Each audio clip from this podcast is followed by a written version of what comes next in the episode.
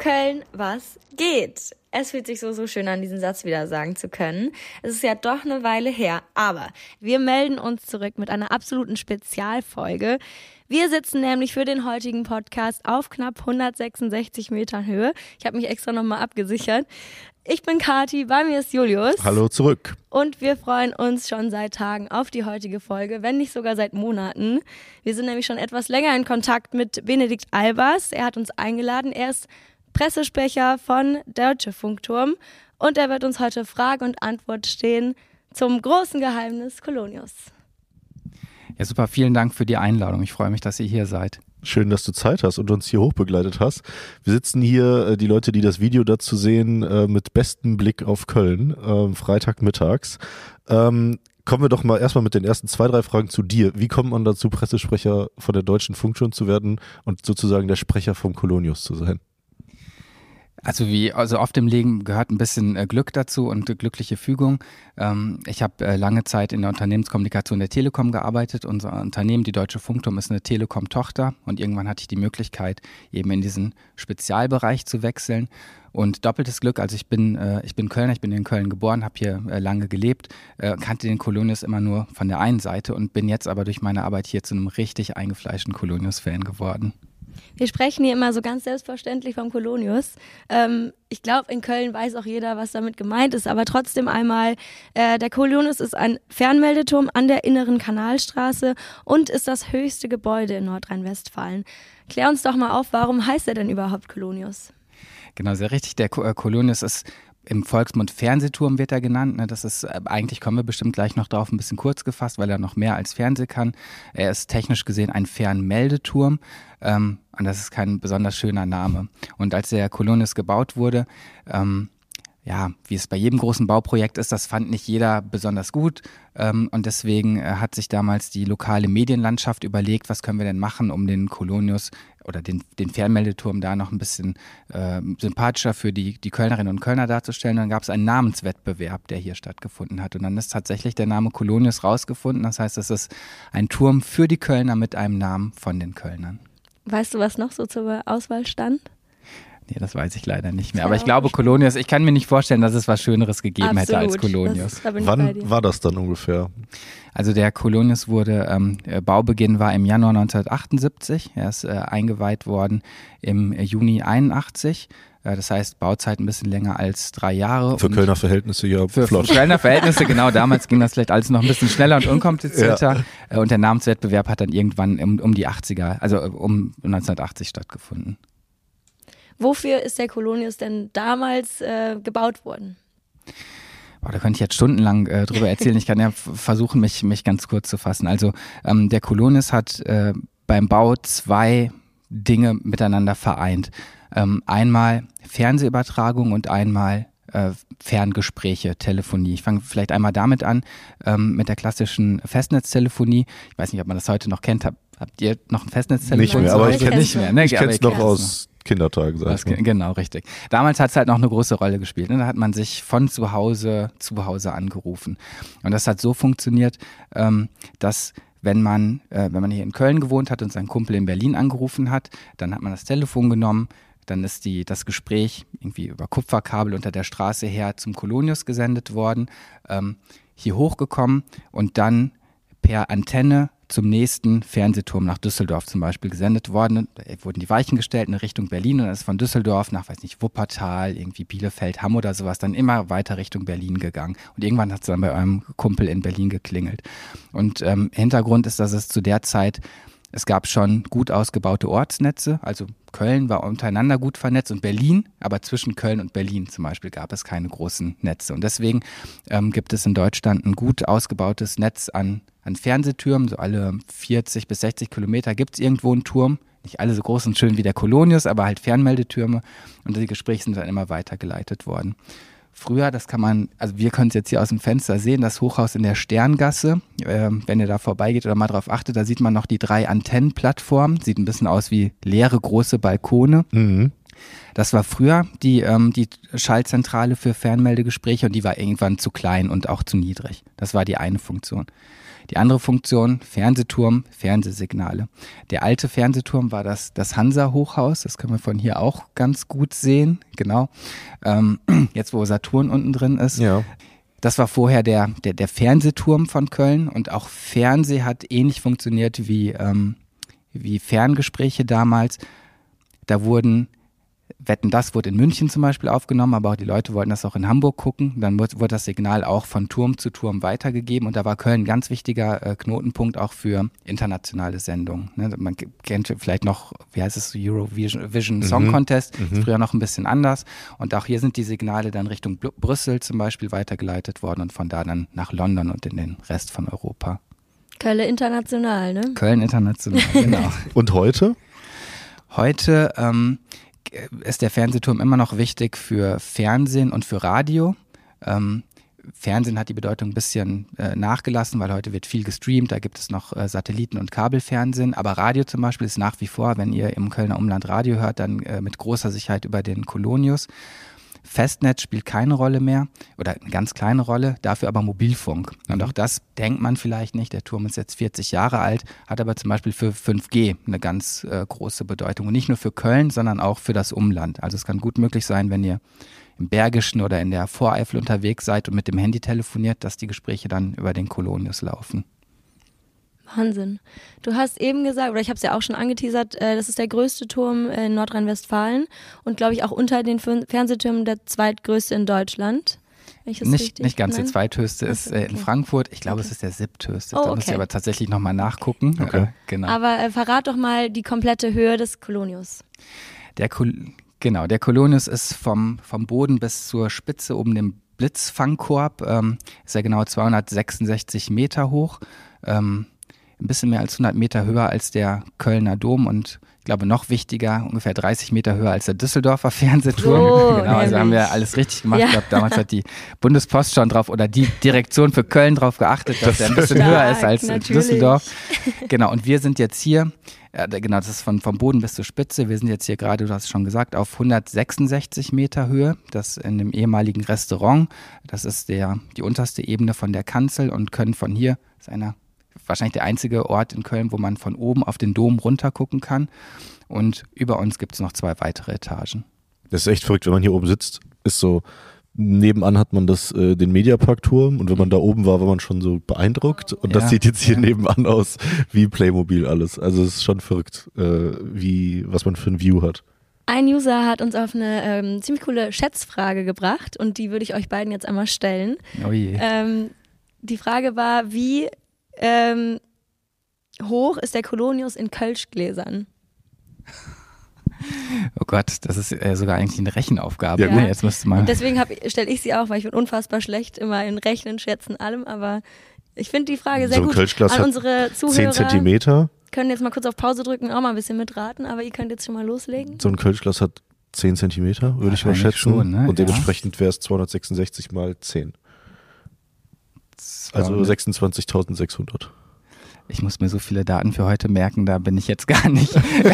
also fehlt da nicht noch eine Null dann? Ja. Da fehlt, da fehlt noch Ja. eine, ne? Also, Also, Zentimeter. Es sind zwei Fehler, äh, haben sich eingeschlichen. Verrechnet, also verrechnet, ne? Ja, 15 Zentimeter hat ein Kölschglas. Okay. Genau, ähm, ich muss mir das hier aufschreiben. Hast du es dir auf den Ah, Arm Ja, geschrieben? auf den Du hast Arm gespickt. Genau. ähm, genau, es sind dann 266 durch 0,015 und es sind 1773,33. Also an alle Kölnerinnen und Kölner, das schaffen wir auf jeden Fall am 11.11. Morgen, äh, wir nehmen am 10.11. auf. Das ist eine interessante Umrechnung. Also wir haben schon Ja. viele Vergleiche gehabt, aber Kölschgläsern Aber tatsächlich. die Frage hat mir sehr gut gefallen, deswegen Ja, dachte ich, stimmt. ich nehme die mal mit. Ja. ähm, wir hatten uns das so ein bisschen so aufgeteilt, dass wir ein bisschen erst in die Vergangenheit gucken, dann Mhm. äh, was gerade ist und dann ein bisschen den Blick in die Zukunft richten. Gerne. Deswegen, ähm, es halten sich ja verschiedene Geschichten, Mythen, Gerüchte, was auch immer, äh, darüber, was hier überhaupt noch so für Besucher drin war, ab 1900, Mitte der 80er vermutlich.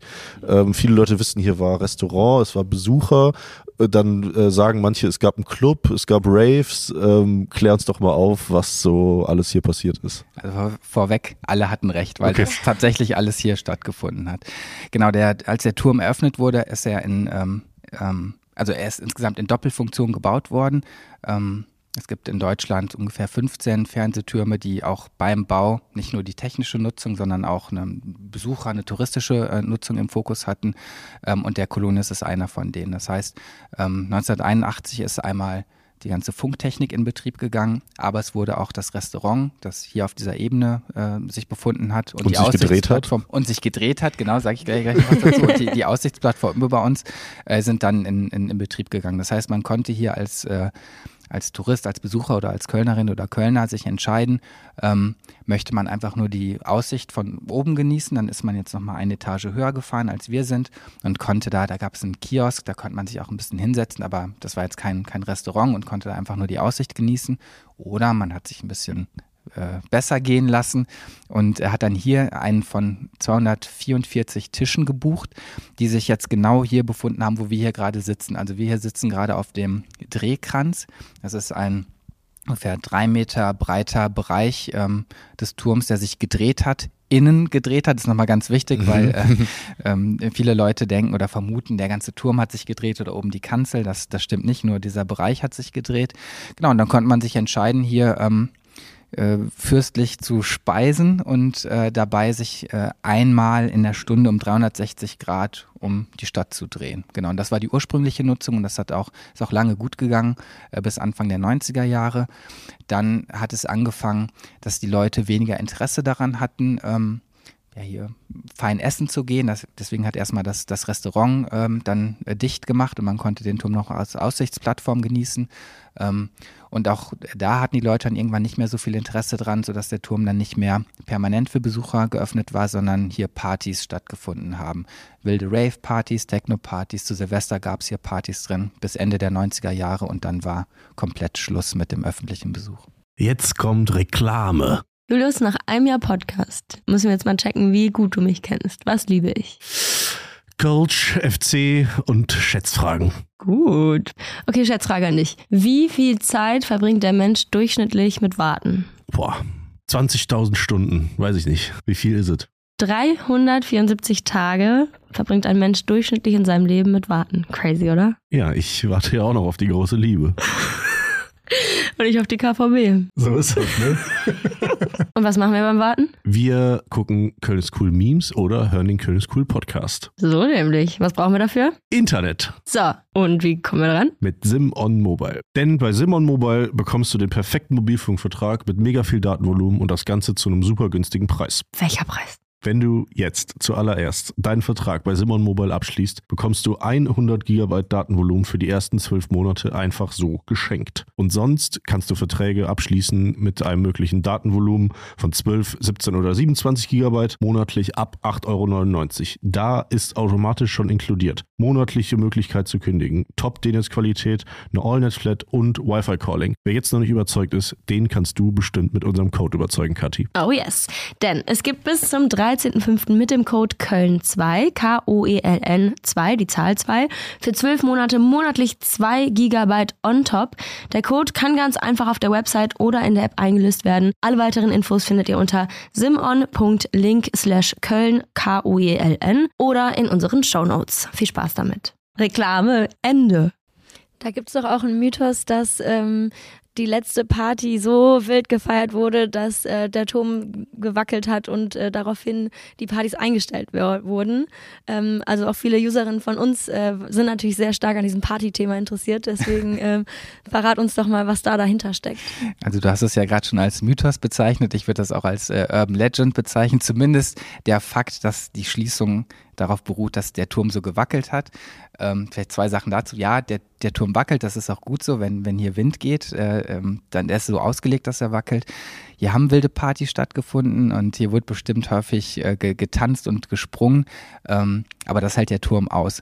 Ich glaube, das ist auch Mutmaßung, das ist so lange her, da gab es unser Unternehmen noch nicht. Ähm, aber äh, ich vermute mal, der Punkt war eher, dass hier mehr Menschen sich aufgehalten haben, als eigentlich zugelassen wurden. Und das ist lange gut gegangen, bis es dann halt irgendwann eine Party gab, wo es so viel war, dass das Bauamt dann wahrscheinlich mal genauer hingeguckt hat und dann gesagt hat, das geht so nicht weiter. Und das war 99, hast du gesagt? Genau, das war Ende der, Ende der 90er Jahre, gab es dann irgendwann hier die allerletzte Party und seitdem ist dieser Bereich, in dem wir hier sind, für Besucher nicht mehr zugänglich. Okay, dann was ist seitdem quasi passiert? Das sind einige Jahre vergangen. Genau, also was seitdem passiert ist, auch da vielleicht nochmal die, die Zweiteilung. Gucken wir mal ein bisschen nach oben. Technische Nutzung ist es weitergegangen. Also die Technik hat sich natürlich verändert. Irgendwann ist Mobilfunk gekommen, aber der, der Bereich, der war die ganze Zeit in Betrieb. Hier unten mussten wir ähm, erstmal den Bereich entkernen. Wenn man sich jetzt hier rumguckt, mhm. äh, sieht es aus wie auf einer, auf einer Baustelle, sieht nach Rohbau aus. Das hat einfach Sicherheitsgründe. Alles, was brennt, ähm, mussten wir rausnehmen. Ähm, und dann ist es sehr, sehr lange ruhig geblieben um den Kolonius. Also da haben sich die Leute, muss man auch ganz ehrlich sagen, gar nicht für das Bauwerk interessiert. Und das ist ein Phänomen, das gab es nicht nur hier in Köln, sondern das gab es äh, in ganz Deutschland. Äh, diese Phase haben nur wenig Fernsehtürme überlebt. Ähm, Berlin und Düsseldorf zum Beispiel, die hatten die ganze Zeit, äh, sind in Betrieb geblieben, aber viele andere, Hamburg, äh, Hamburg, Frankfurt, Nürnberg, Köln, ist der Betrieb dann eingestellt worden, weil die Leute zu der Zeit wahrscheinlich lieber nach Mallorca geflogen sind. Das war die Phase der Billigflieger, Globalisierung war da. Die Leute haben so das Interesse an der eigenen Stadt verloren.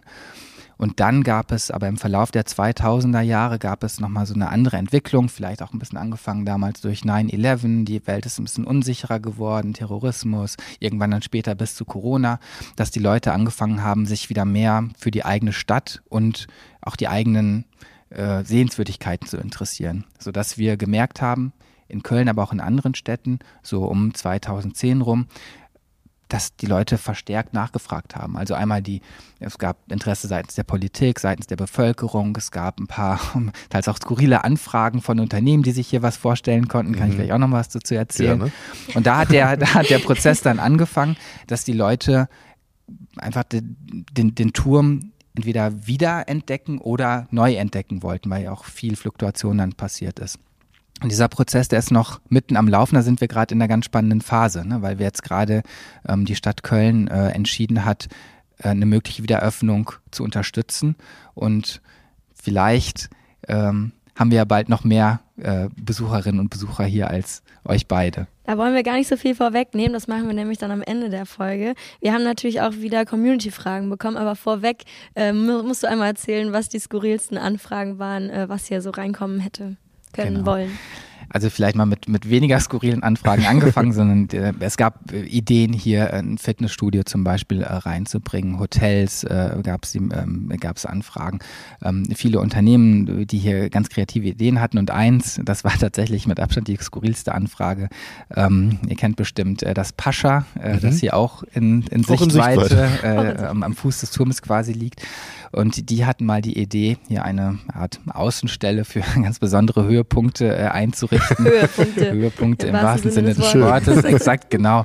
Ähm, das äh, haben wir aber nicht umgesetzt. Äh, ich weiß nicht, wie ernsthaft damals tatsächlich die Idee gewesen ist. Äh, aber äh, genau, äh, es hat sagen wir, nicht an kreativen Ideen gescheitert.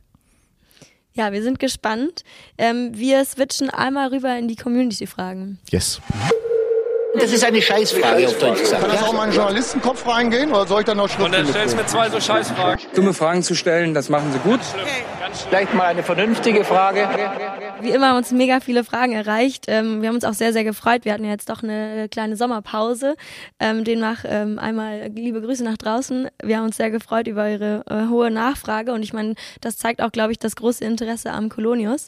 Aber die meistgestellte Frage war einfach definitiv, was die Leute machen müssen oder wie sie hier hochkommen. Und auch da hatten wir skurrile Anfragen. Ähm, jemand hat 60.000 Euro vorge angeboten ähm, okay. wollte ihn direkt, also Ben, wenn du mal, gleich mal die Adresse. Weiter, genau. Ähm, direkt, also es kamen auch Vorschläge, den direkt zu kaufen. Ich weiß nicht, wie tief man da ins, äh, in, ins Geldbeutel, ins Portemonnaie greifen muss. Ähm, aber es waren auch noch andere Gegenleistungen und Dienste ähm, dabei. Also ich würde dir das einfach mal weiterleiten. Das klingt spannend auf jeden ja. Fall. Trotzdem, ähm, wie kommt man als normale Person in Anführungszeichen hier hoch? Ja, genau. Ich das würde ich gerne auf, auf zwei äh, Ebenen äh, beantworten, die Frage. Also die, die, die eine Sache, ich hatte es gerade schon angekündigt, es läuft gerade eine Bewegung, ähm, hier den, den Turm wieder zu äh, eröffnen und da sage ich jetzt gar nicht in meiner Rolle als, als Pressesprecher, sondern als Kölner. Das ist, das ist unsere Stadt, das ist unser, das ist unser Turm. Und wenn wir Lust haben, wenn wir wirklich Interesse daran haben, dass hier wieder Leben reinkommt, dann müssen wir das die Entscheidungsträger wissen lassen. Also die Stadt Köln hat schon gesagt, jo, wir wären dabei. Im Moment liegt der Ball in Berlin und das Land NRW müsste auch noch äh, das Go geben. Und ich glaube, das Beste, was man machen kann, ist, wenn, wenn man Interesse hat, wenn man Lust hat, dann lasst Kommentare einfach jetzt hier, da, ähm, äh, lasst das laut wissen, sodass diejenigen, die über die, die sich die schwierige Frage natürlich stellen, wie gehen wir mit Fördermitteln um, welches Projekt unterstützen wir, dass die einfach ein Gefühl dafür bekommen, welches große Interesse hier ist wenn man nicht mehr so lange warten möchte, bis hier tatsächlich der Turm äh, saniert Wir sind ja auch immer noch in Köln. Wir sind immer noch in Köln, genau. Auch, aber auch außerhalb von Köln dauert das, äh, dauert ja. das ein bisschen. Aber hier realistisch, wenn, wenn hier wirklich äh, was passiert, dann dann fließt da noch ein bisschen Wasser den Rhein runter. Ne? Das dauert noch ein paar Jahre. Und wenn man so lange nicht, äh, nicht warten möchte, dann, ähm, dann kann ich nur empfehlen, ähm, einmal unsere Social-Media-Kanäle äh, im, im Blick zu behalten von der Deutschen Funkturm, ähm, weil wir immer mal wieder versuchen, auch zwischendurch im Rahmen von technischen Führungen den Turm erlebbar zu machen. Ähm, und eine Idee, die wir gerade kurz vor dem Podcast hatten, aber vielleicht auch schon mal ein bisschen teasern können, äh, würde es auch Sinn machen, den äh, Kanal, also von Köln ist cool, euren Kanal im Auge zu behalten, weil vielleicht können wir hier eine gemeinsame Aktion machen. Und im Rahmen von einer kleinen Führung, das muss ich direkt schon mal spoilern, wir haben hier nicht die Erlaubnis, große Gruppen äh, durchzuführen, ähm, aber hier kann man was machen mit ein bisschen Glück. Stay tuned, würde ich sagen. Haltet die Augen offen. Genau. So, wir starten dann rein mit den Leuten. Ed äh, Lenoyer fragt, wie groß ist das T? Also draußen hängt ja die Telekom-Werbung. Genau. Ähm, ich glaube, unschwer zu erkennen aus jeglichen ja. Himmelsrichtungen. Es ist, glaube ich, auch dreimal am Turm. Genau, es ist dreimal von allen Richtungen genau. ersichtlich. Ähm. Genau. Und das, das T, das große T, äh, hat eine Höhe von ungefähr sechseinhalb Metern äh, und ist damit von, ja, von Weitem zu erkennen. Wahnsinn wenn man sich mal vorstellt, so ein 5 Meter Sprungbrett, wie hoch das ja schon ist. Ja, und ja. das ja. hängt einfach mal, ich will gar nicht wissen, was das wiegt. Was mir in dem Kontext immer einfällt, im Rheinenergiestadion, mhm. die Anzeigetafeln. Wisst ihr, wie groß die sind? Mhm. Nee. Äh, 36 Quadratmeter. Oh, okay. Wo ich mir so dachte, auf so einer Wohnungsgröße ja. habe ich schon gewohnt. Ja, ja. stimmt, ja. absolut. Ja, also manchmal sind diese äh, Verhältnisse schon verrückt. Kölsche Schätzfragen können wir mal, können wir mal ein Spiel draus Wirklich? machen, glaube ich. ähm, warum, äh, at Multijau, warum ist das Telekom-Logo noch dran? Also das noch in der Frage, äh, da stolper ich gerade ein bisschen drüber. Gibt es da irgendwas, was ich noch nicht weiß? Also das, das Telekom. Vermutlich weißt du immer mehr hier drüber. ja, genau. Also es gibt gar keine Bestrebung, das, äh, das T wegzumachen, sondern ähm, ganz im Gegenteil. Wir haben, ähm, das T ist ja nicht nur groß, sondern es leuchtet auch.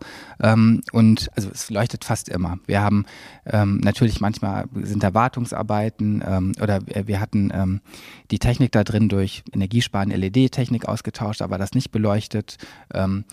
Und immer, wenn das Tee nicht beleuchtet ist, dann dauert es äh, irgendwie eine Nacht und dann äh, kriegen wir Anfragen, vor allen Dingen hier aus dem Bereich Ehrenfeld. Was ist denn da los bei euch? Ne? Ist alles okay? Da, da fehlt doch irgendwas. Auch als ähm, ihr könnt euch noch daran erinnern, äh, eine Energiesparverordnung, ne, mhm. beleuchtete Außenwerbung durfte nicht stattfinden. Auch da hatten wir das T ausgeschaltet. Fanden viele Leute toll, aber auch da haben wir viele Anfragen bekommen, die gesagt haben, ey, wann könnt ihr das denn wieder anmachen? Das, das, das fehlt einfach. Ne? Und ich glaube, also ich persönlich kann mir das, den Kolonis ohne Tee auch gar nicht mehr richtig vorstellen. Das ja. gehört einfach zum Turm dazu und wir haben auch nicht vor, das in absehbarer Zeit zu ändern. Ich ja, denke mal, das noch war da vor allem drin, weil die meisten Leute irgendwie davon ausgehen, dass das hier gar nicht mehr in Betrieb ist, weil man auch nicht hoch kann. Und dann klingt das so nach noch eher so fast schon, äh, warum steht der Turm überhaupt noch? Ja, genau, aber das ist die spannende Frage. Wie gesagt, das, die alte Technik, ne, Ferngespräche ja. ist längst weg, aber auch für die Telekom ganz moderne 5G-Technik läuft alles über den Turm und äh, wenn der Turm nicht mehr da wäre, dann könnten wahrscheinlich auch viele jetzt von den Userinnen gar nicht mehr, wenn jetzt mobil unterwegs sind und den Podcast gerade irgendwie mobil hören oder auf äh, äh Insta äh, streamen, dann wäre das gar nicht möglich. Also der Turm ist für Besucher vielleicht ein Lost Place, auf gar keinen Fall aber für die Technik. Ja. Und abseits der Technik ist der Kolonius, glaube ich, auch einfach ein absoluter Orientierungspunkt in Köln. Und äh, da hilft auch das leuchtende Tee in der Nacht Exakt. mal genau. ähm, Nach Hause zu finden. nach Hause Genau, zu finden. Wenn genau. dann vielleicht mal die Technik nämlich versagt und das Handy aus ist. Ja, oder wenn man in äh, Köln-Bonn am Flughafen landet und den schon so Stimmt. von der Ferne sieht und Ja. ich, So ich, ist ich genau. zumindest immer von da versuche mich zu orientieren, so Ja, zu gucken, absolut. wo ist denn alles. Richtig, genau. Ja. Ähm, machen wir weiter mit Ed Lukas 2908. Ähm, wie hoch waren die Baukosten vom Kolonius? Weißt du das? Ja, also äh, das habe ich tatsächlich ähm, recherchiert und damals äh, war der Bauträger die äh, Deutsche Bundespost und die hat 45 Millionen D-Mark ausgegeben. Das muss man natürlich nochmal ein bisschen rechnen, was das in Euro bedeutet und Inflation und sowas. Klingt jetzt erstmal gar nicht so viel, Mhm. äh, aber es waren zu damaligen, äh, zur damaligen Zeit 45 Millionen D-Mark. Das heißt, gegengerechnet sind das dann jetzt Ja, also ich meine, was man noch gegenrechnen muss, vor allen Dingen in den letzten Jahren, sind natürlich die äh, erheblich gestiegenen Baukosten Mhm. und auch, ähm, Ja. ich glaube auch manche Sicherheitsstandards haben sich nochmal ganz schön verändert in den letzten 40 Jahren. Deswegen ist jetzt die Rechnung, ne, Euro D-Mark einfach durch zwei, äh, glaube ich, nicht mehr, Ja. äh, nicht mehr richtig valide. Genau. Aber es klingt jetzt tatsächlich erstmal, fühlt sich ein bisschen wenig an Okay. vielleicht. Ne? Ja, aber wir kommen ja vielleicht auch noch auf weitere Preise irgendwie zu sprechen, wenn es dann um die Zukunft des Kolonius geht. Mhm. Ähm, heißt, äh, Koray Gü fragt, wie schwer ist der Kolonius? Das ist eine, jetzt werde ich die ganzen Fakten abgefragt. ne? Das ist eine, eine, eine, eine nicht ganz so einfach beantwortende Frage. Ähm, aber auch hier äh, bin ich nochmal durch die alten Baupläne durchgegangen und ähm, der Turm an sich wiegt so um die 5000 Tonnen ohne Fundament und das Fundament wiegt so zwischen 10 und 15.000 Tonnen. Damals beim Bau, natürlich ist ein bisschen seitdem was passiert, aber das sind so ungefähr die Größenordnungen. Also bewegen wir uns irgendwo zwischen 15 und 20.000 Tonnen. Kann man irgendwie sagen, wie weit das noch in den Boden Ja, reinragt? genau. Also das, ähm, der Kolonius fußt auf einem Fundament, das ist 10 Meter tief in der Erde und hat Mhm. dann einen, ähm, einen Radius von 35 Metern unten. Denkt man auch nicht drüber nach, Nee. wenn man mal so über die innere das ja- Kanalstraße fährt. ja, ja, ja. Absolut. Genau, 35 Meter klingt jetzt vielleicht auch gar nicht so, äh, so viel, aber der Turm steht fest in der Erde. Da müssen wir uns hier keine Sorgen machen, auch wenn wir hier am Rand sitzen, nah an den Fenstern. Dann könnten wir ja wieder die Partys hier äh, reinholen. Wir können auch wieder Partys hier reinbringen, genau. Sehr gut. Ähm, Ed Sinalkoman fragt, wieso sagt keiner mehr Pimmel von der Post? Ich musste das mal ein bisschen äh, recherchieren, weil ich kannte das selber nicht. Ähm, ich glaube generell, das ist so ein bisschen äh, nach unserer Generation. Aber Vor. das war, äh, ja, danke, vor. Ähm, aber das hat man früher zum Kolonius gesagt. Also war tatsächlich auch ein bisschen vor meiner Generation, glaube ich. Äh, Also ich glaube, generell sagt man heute nicht mehr so oft Pimmel an sich, aber ich glaube, vielleicht nochmal um, noch mal, um aufzulösen, wo das herkommt, ist auch ein, ein schönes Stichwort, weil es gab hier nicht nur Techno-Rave, sondern auch die Black Furs hatten mal einen äh, Auftritt äh, hier auf einer Ja. Antennenplattform, wenn auch nur fürs Fernsehen. Ähm, und wenn ich recht informiert bin, dann stammt das aus deren äh, Ja. Feder. Genau. Ne? Ich glaube, die haben den, die haben den äh, Begriff äh, geprägt. Ähm, ich glaube, er hat sich nie so 100% richtig äh, durchgesetzt, sondern war vielleicht einfach nochmal eine, eine Nebenbezeichnung äh, vom Kolonius. Habe ich tatsächlich aber auch außerhalb der Black Furs äh, schon lange nicht mehr gehört und äh, auch als vielleicht äh, Familienvater, jetzt bin ich ganz froh, dass, dass meine Kinder den Kolonius nennen und nicht Pimmel von Köln. Ja, finde ich auch. Ähm, nächste Frage. At Leo-K. Wie werden die Fenster gereinigt? Ja, wenn wir uns mal hier genau hingucken, dann ist erstmal die Antwort, dass die Fenster schon sehr, sehr lange nicht mehr gereinigt Mhm. wurden. Ähm, einfach weil wir hier keine Besucher mehr hatten und das sehr, sehr aufwendig ist. Äh, damals, als sie noch gereinigt wurden oder bald, wenn sie hoffentlich wieder äh, gereinigt werden, ähm, dann gibt es einen oben auf dem Dach, gibt es einen so einen fahrbaren äh, Aufzug, ähm, von dem man so eine Bühne ablassen kann. Dann zieht man sich, weil der, die Kanzel ja ein bisschen schräg ist, zieht man sich dann nah dran.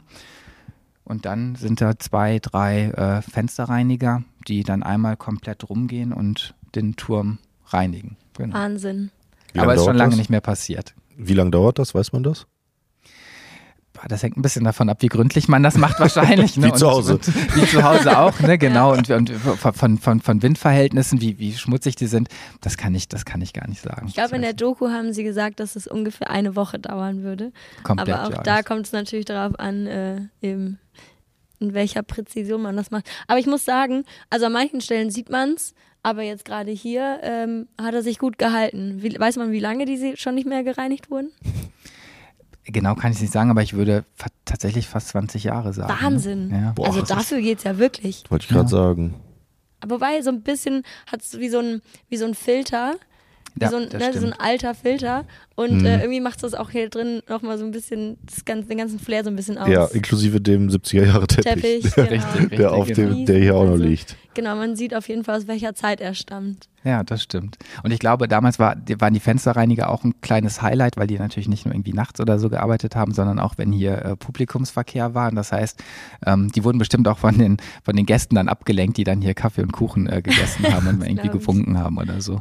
Wenn man hier im Turm eine Runde fährt, sozusagen, auf der beweglichen Plattform und draußen noch die Fensterputzer. Genau. Und das Ganze vor 30 Jahren, das muss man sich Ja, ja, eigentlich ja, mal richtig, überlegen. absolut, genau. Ja. Ähm, Ed Winster Greek fragt, warum hat er denn diese Form? Mhm. Also erstmal vielleicht ganz grundsätzlich die, die Form von einem Fernsehturm, die ist bei fast allen ähm, gleich. Man hat in der Regel einen relativ hohen Schaft, um in die Höhe zu kommen. Dann hat man oben eine Betriebskanzel drin, wo die, wo die Technik drin ist oder dann in manchen Türmen auch Platz für Besucher ist. Und dann hat man nochmal einen Aufsatzmast und ganz oben sind dann die, die Sendeantennen mit wirklich richtig viel Sendeleistung, die Rundfunkantennen. Das ist erstmal bei jedem Turm gleich. Und dann sehen die Türme aber unterschiedlich aus. Äh, ne, man kennt den Berliner Fernsehturm mit der Kugel oben drin, der, der Düsseldorfer Turm, das sieht ein bisschen aus wie so ein Kelch. Ähm, und der Kolonius ähm, stammt vom gleichen Architekten wie die Severinsbrücke. Ähm, und wenn man genau hinguckt, dann kann man auch ein paar Parallelen erkennen und auch eine Besonderheit in der Konstruktion vom Kolonius.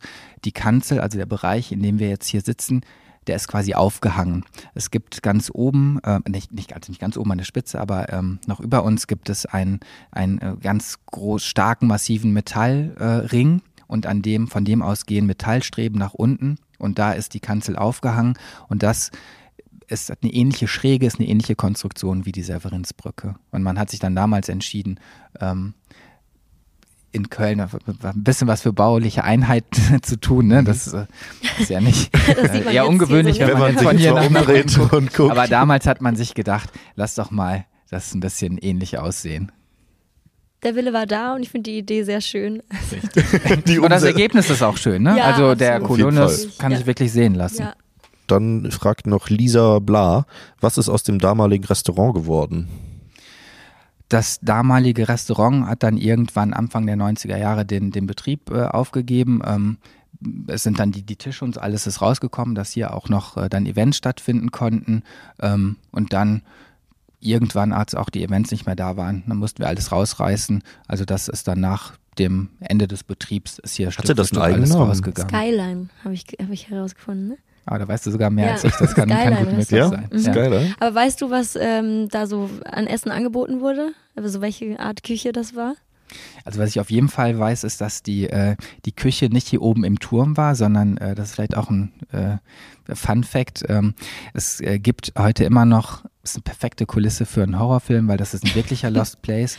Ähm, äh, unten am Turm unter den äh, Parkplätzen Richtung Telekom-Gebäude ähm, gibt es auf zwei Etagen ähm, ehemalige Küchen, Kühl, Lagerräume ähm, und dort wurde das Essen zubereitet, äh, dann mit Wegelchen durch unterirdische Tunnel hier unten an den in das Fundament, das 10 Meter tiefe Mhm. Fundament äh, reingefahren äh, und dann mit den Besucheraufzügen ähm, nach oben gebracht und hier oben wurde das dann nur noch veredelt, weil man damals und auch heute nicht oben am Turm äh, richtig kochen darf oder frittieren darf, auch Brandschutzgründe. Mhm. Ne? Und das war damals schon und ist auch heute bei den bestehenden Türmen noch eine logistische Meisterleistung, dass man das hinbekommt, dass oben das Essen immer noch, noch warm ist und man das richtig koordinieren kann, auch mit den, mit den Aufzügen. Genau. Wie lange dauert die Fahrt nach oben? die, also es gibt äh, einen Technikaufzug und äh, es gab zwei Aufzüge, die für die Öffentlichkeit ähm, äh, da waren. Die müssten auf jeden Fall erneuert werden, kommen vielleicht gleich nochmal drauf. Aber der Technikaufzug, mit dem auch wir hier nach oben gefahren sind, der fährt äh, ungefähr vier Meter pro Sekunde. Das heißt, wir sind 45 Sekunden unterwegs, bis wir hier oben sind.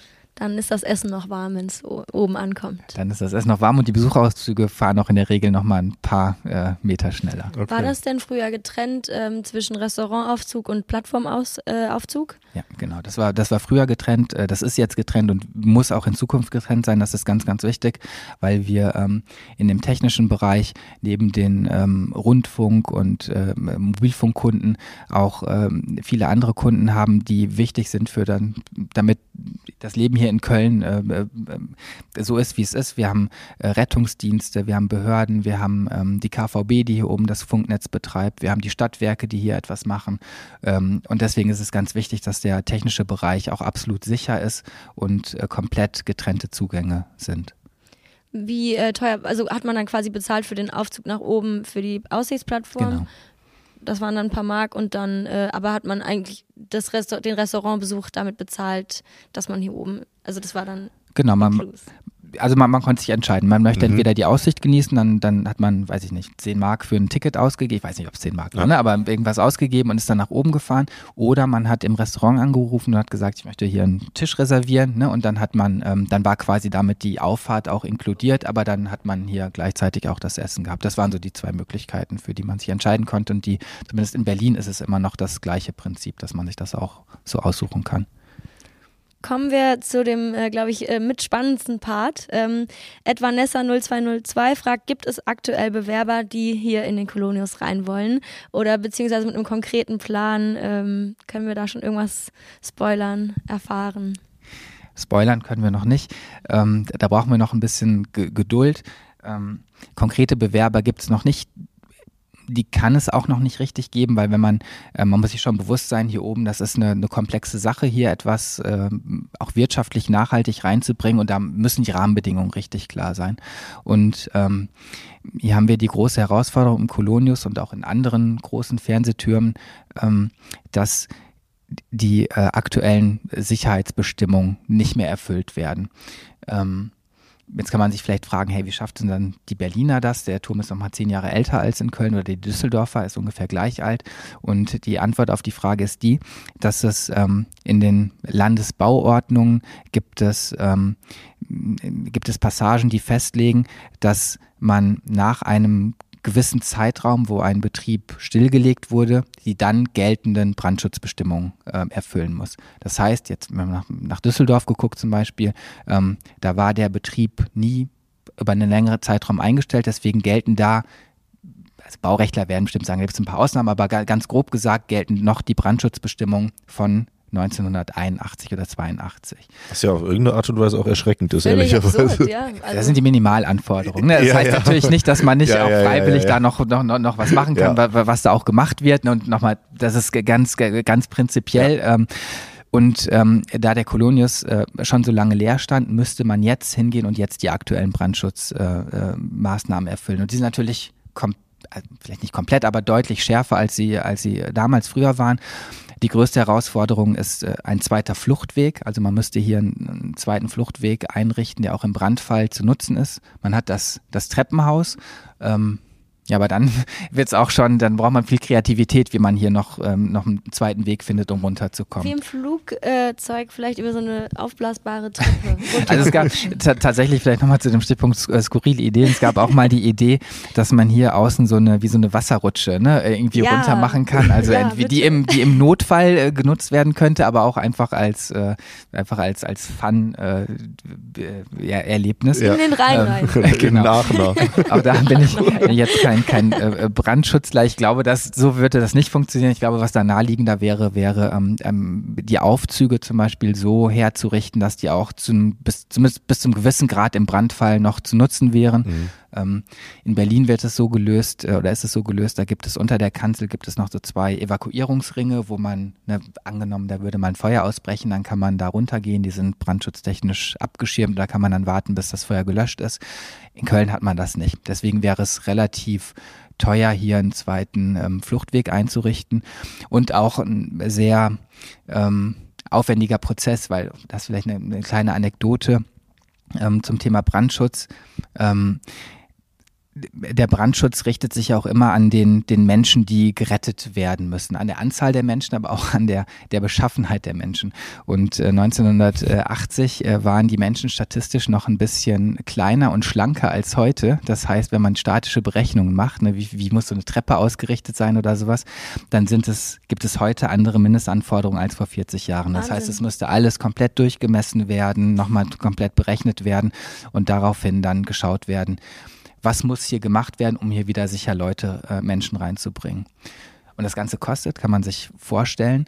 Ähm, und deswegen ist es, sind wahrscheinlich auch die meisten Ideen bis jetzt daran gescheitert, weil ein Geschäftsmodell sich zu überlegen, was erstmal diese ganzen Anfangsinvestitionen hier reinbringt und dann im laufenden Betrieb, der auch nicht günstig ist, Fensterputzer zum Beispiel, ne, mhm. ne, muss auch bezahlt werden, ähm, das ist sehr schwierig. Und deswegen gibt es hier gerade die Idee und auch die, die Bestrebung, der Kölner äh, Fernsehturm steht unter Denkmalschutz. Und da gibt es im Rahmen der Denkmalschutzförderung, der Kulturförderung, gibt es hier die Möglichkeit, ähm, Fördergelder in den Turm äh, zu investieren und da zumindest die Rahmenbedingungen zu schaffen, dass sich hier Leute sicher aufhalten können. Und dann müsste der zukünftige Betreiber nicht nur noch um den Innenausbau kümmern und um das Konzept, was er hier ermöglichen möchte, muss aber nicht mehr diese hohen Investitionen in neue Aufzüge zum Beispiel tätigen. Wie ist denn da der aktuelle Stand? Wenn man das jetzt gerade mal so ein bisschen recherchiert und googelt, findet man verschiedenste Summen, die da irgendwie wo mit um sich geworfen wird. Ähm, Du hast gesagt, letzte Woche hat der Stadtrat, äh, wenn mhm. ich mich nicht irre, äh, beschlossen, dass das zumindest äh, gewollt ist oder genau. Bevölkerungswille ist, dass man das hier wieder nutzt und so weiter. Das heißt, wo stehen wir gerade und was sind die nächsten formalen Schritte? Genau, eine wirklich spannende Phase, in der wir gerade sind. Ähm, was wir in den letzten Jahren gemacht haben, wir haben zusammen mit der Stadt Köln, die uns da wirklich äh, groß unterstützt, ähm, haben wir zusammen erstmal äh, errechnet, was müsste denn hier überhaupt passieren? Und nicht mhm. nur im Turm an sich, sondern auch, damit das hier wirklich funktioniert, muss er ja auch verkehrstechnisch angebunden werden. Ne? Da, da, gibt es viel auch in der Peripherie. Da gab es eine große Machbarkeitsstudie, die wir mit der Stadt Köln gemacht haben. Und da sind äh, unterschiedliche Szenarien rausgekommen. Hängt ein bisschen davon ab, was man mit dem Tour machen äh, möchte oder wie man zum Beispiel die Parksituation regelt. Ähm, und letztlich äh, sind wir dann jetzt auch nochmal ein paar Jahre später auch das Thema Baukostensteigerung, äh, mhm. der Ukraine-Krieg ja. hat jetzt viel nochmal dazu beigetragen, ähm, sind wir jetzt bei einem Szenario rausgekommen, wo wir bei 60 Millionen Euro wären, die wir in den Turm investieren müssen, ist, wenn wir nochmal zurückgucken, 45 Millionen D-Mark hat der Turm ja. damals gekostet, mhm. ne, könnte man sich jetzt denken, wow, was denn da passiert? Aber nochmal Baukostensteigerung vor allen Dingen. Genau, das, das wäre nötig, haben wir errechnet, ähm, um den, um die Rahmenbedingungen hier herzustellen, dass Leute sicher reinkommen. Diese 60 äh, Millionen Euro äh, müsste aber nicht die Stadt Köln äh, bezahlen alleine, sondern es gibt ähm, Modelle, ähm, die wir auch schon erprobt haben in Hamburg zum Beispiel, da sind wir ein bisschen weiter als hier in Köln, ähm, wo die Kosten aufgeteilt wären. Und im, Moment, im Moment liegt der Ball in Berlin gerade, ähm, weil es eine Kombination aus Stadtmitteln wären, aus Bundesförderung und Landesmitteln wären. Die Stadt hat schon gesagt, da sind wir dabei. Ähm, jetzt gucken wir alle ganz hoffnungsvoll nach Berlin und hoffen, ähm, dass auch hier die einfach das große Interesse wahrgenommen wird, was hier ist und dass man sich auch dafür scheide, entscheidet, dass es ein, ein förderfähiges und ein, ein Projekt, was sich lohnt zu fördern. Was können denn unsere Zuhörerinnen und Zuhörer äh, tun, damit sie da irgendwie einen kleinen Beitrag zu also ich glaube, ganz wichtig, und das muss man natürlich auch fairerweise sagen, muss man sich gucken, natürlich überlegen, ob man, ähm, äh, wie, ob man das wirklich als förderwertes Projekt empfindet. Ne? So ist das ja mit Fördergeldern. Man muss genau überlegen, wo man, wo man die reinsteckt. Und hier, und da gibt es natürlich ganz spannende Projekte. Die Oper zum Beispiel ist ja ein großes Projekt, was hier in, in Köln gefördert wird. Und da ähm, ist es aber im Vergleich zur Oper, ähm, denke ich, dass der Kolonius mehr für die, für die breite Masse gemacht ist. Ne? Kultur ist immer ein bisschen auch Special Interest. Ne? Opernpublikum ist relativ speziell. Ähm, Museen gibt, da spricht man bestimmte Leute an. Aber was wir hier erleben rund um den Kolonius ist, ähm, dass das Interesse einfach komplett durch alle Schichten, also durch alle Altersklassen ist. Es ist für Kölnerinnen, für Kölner, für, für Touristen ist es interessant. Ähm, Und es ist auch relativ niederschwellig. Ne? Das heißt, wenn man, wenn man hier hochfährt, um einfach nur die Aussicht zu genießen, ne, dann ist das nochmal was anderes auch für den Geldbeutel als jetzt zum Beispiel ein Opernbesuch. Ne? Das heißt, deswegen glauben wir, sind wir ganz fest davon überzeugt, dass es auch im Rahmen der Kulturförderung ein lohnenswertes Projekt für Köln und wirklich für die breite Masse in Köln ist.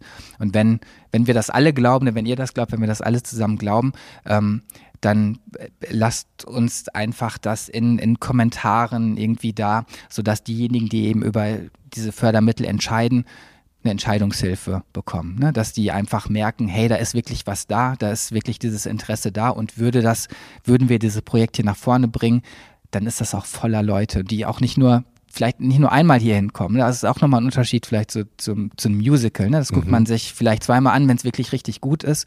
Aber hier oben ihr seht es ja selber, das ist wie ein riesiges Wimmelbuch. Ne? Du, du, kannst, du bist eine Stunde hier oben und hast nur einen ja. Bruchteil gesehen und dann kommst du abends nochmal zu einer anderen Lichtstimmung dahin oder ne, die Stadt bewegt sich ja auch. Das ist, es gibt Baustellen, die sich irgendwie verändern. Hier kann ich mir wirklich, als ich persönlich wäre, einmal die Woche hier oben. Absolut. Wir kommen so langsam zum Ende, glaube ich ähm, in dem Moment ist mir gerade eingefallen, auf dem Weg hierhin äh, stand ich an der Kreuzung an der Fenloher Straße und habe auf die Ampel äh, gewartet. Dann kam eine ältere Dame zu mir und guckt so da hoch und spricht mich an ob da oben ein Café drin ist. Und ich war so, oh und ich war, ich war wirklich so, du weißt gerade gar nicht, dass ich da gerade quasi auf dem Weg hoch bin, wenn man so möchte. Hast du gesagt, nee, leider nicht, zuletzt 1999.